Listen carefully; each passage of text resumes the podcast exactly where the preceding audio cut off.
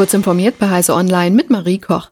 Das EU-Parlament hat neue Regeln für den Verkehr verabschiedet. Unter anderem sollen neue Emissionsvorgaben den CO2-Ausstoß verringern, aber auch Schadstoffemissionen wie Ruß und Schwefeldioxid beim Schiffsverkehr. So müssen entlang der Strecke bis 2026 mindestens alle 60 Kilometer Ladestationen errichtet werden. Deren Mindestleistung soll bis 2028 auf 600 Kilowatt erhöht werden. Für elektrisch angetriebene Lkw und Busse sollen alle 120 Kilometer Ladestationen zur Verfügung stehen. Wasserstofftankstellen sind bis 2031 entlang des Verkehrsnetzes alle 200 Kilometer geplant. Bezahlen können Menschen dann in Zukunft per Karte, Smartphone oder QR-Code, ohne dass ein Abo abgeschlossen werden muss. Bis 2027 ist zudem eine Datenbank für alternative Kraftstoffe geplant. Sie soll Transparenz über Verfügbarkeit, Wartezeiten und Preise an Ladestationen und Tankstellen schaffen.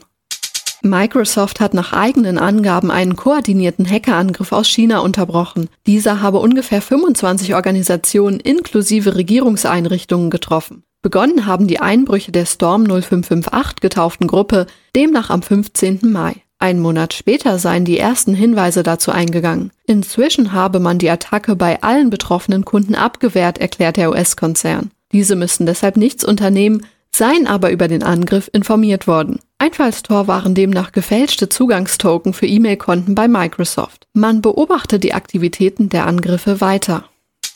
Thunderbird 115 kommt mit komplett neuer Nutzerfläche. Das Release des E-Mail-Clients heißt Supernova. Es enthält unter anderem eine dynamische Toolbar, die die bisherigen Funktionen bündelt. Je nach Kontext präsentiert die Toolbar andere Optionen. Ferner vereinen die Entwickler einen Großteil der Funktionen aus Menüs und Untermenüs in einem sogenannten App-Menü.